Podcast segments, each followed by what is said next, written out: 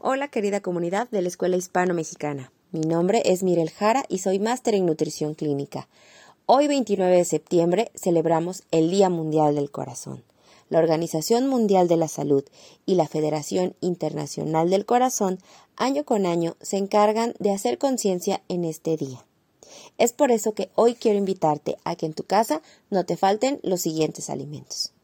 Aguacate, pescado, salmón y olaginosas son parte de asegurar un buen aporte de ácidos grasos omega 3. Alimentos ricos en fibra, como la avena, el arroz, el salvado. Verduras de hoja verde, como la espinaca, la selga o el kale. Una copa de vino tinto es permitida por la gran cantidad de taninos y polifenoles. Agua como bebida principal. Ejercicio y actividad física no deben de faltar en el día a día de tu familia. Evita el alcohol y el tabaco.